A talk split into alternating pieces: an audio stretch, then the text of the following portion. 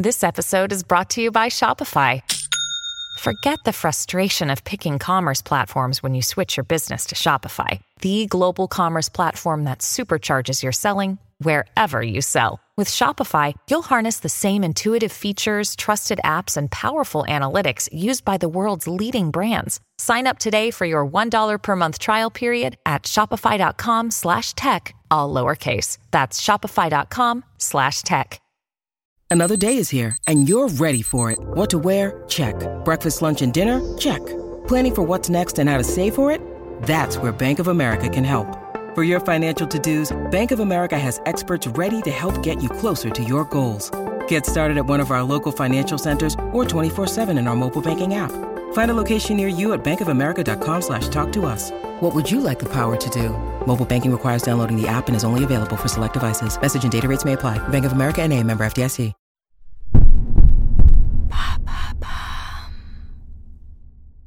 Maintenant, vous savez, Santé, c'est le podcast quotidien de Bababam qui donne les clés essentielles pour comprendre le fonctionnement du corps et ses réactions. Du forfait patient urgence au préservatif unisexe, retour cette semaine sur les 7 innovations médicales qui ont marqué l'année 2022. Quelles sont les applications smartphone pour ma santé? Merci d'avoir posé la question.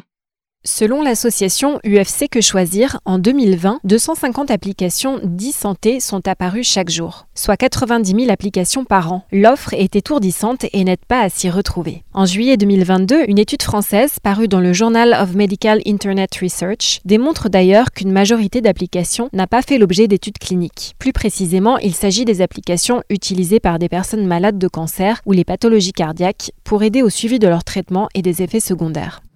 Globalement, nous sommes de plus en plus nombreux à utiliser les technologies, applications ou autres objets connectés pour nous aider à prendre soin de notre santé au quotidien. La société App Annie a calculé que les téléchargements d'applications santé et fitness sont passés de 565 millions à 811 millions au cours du deuxième trimestre 2020. Quelle première appli peux-tu nous présenter? La première est GoodMed. Créée en avril 2022 par des médecins bordelais et la start-up Synapse Medicine. Elle permet de connaître les effets indésirables d'un médicament de manière personnalisée. On a tous déjà eu un doute sur la posologie d'un médicament, par exemple, pour le cas d'une femme enceinte ou si le traitement concerne un enfant. Alors, après avoir indiqué nom, âge, antécédents médicaux, allergie ou traitement, tu prends en photo la boîte d'un médicament exactement de la même manière qu'avec Yuka, la célèbre appli qui permet de connaître les informations nutritionnelles d'un produit. L'idée, c'est donc de mieux informer les patients pour qu'ils puissent prendre contact avec leur médecin, c'est ça? Oui, c'est ça. Louis Létinier, cofondateur de GoodMed, est cité dans un article de West France. Il estime que plus de 200 000 personnes sont hospitalisées en France chaque année à cause des effets indésirables des médicaments. Et selon le réseau français des centres régionaux de pharmacovigilance, 11,6% des cas d'effets indésirables médicamenteux sont dus à de l'automédication inappropriée ou à un mésusage du médicament. Le deuxième outil que je souhaite mentionner est l'application PHIL, P-H-I-L, conçue par Roche Diabète Care France. Elle concerne celles et ceux d'entre nous qui souffrent de diabète, soit 4 millions de personnes dont 92% ont un diabète de type 2 selon l'assurance maladie. Et que propose cette appli? Dans un communiqué de presse de novembre 2021, le laboratoire indique Cette application vient compléter la prise en charge à l'hôpital ou chez le médecin sur le volet alimentation. Des recettes adaptées et validées par des diététiciens. Sa mise à jour donne aussi la possibilité de connecter les lecteurs de glycémie pour un suivi personnalisé du patient. Dernière appli que je citerai aujourd'hui, Malo, M-A-L-O.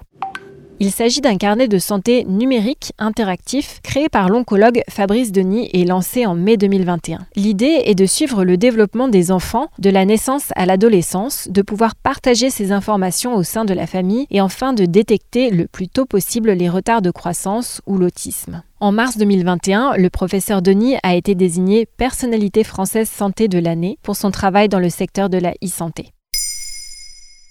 Maintenant, vous savez, un épisode écrit et réalisé par Émilie Drujon. Ce podcast est disponible sur toutes les plateformes audio et pour l'écouter sans publicité, rendez-vous sur la chaîne Bababam Plus d'Apple Podcasts.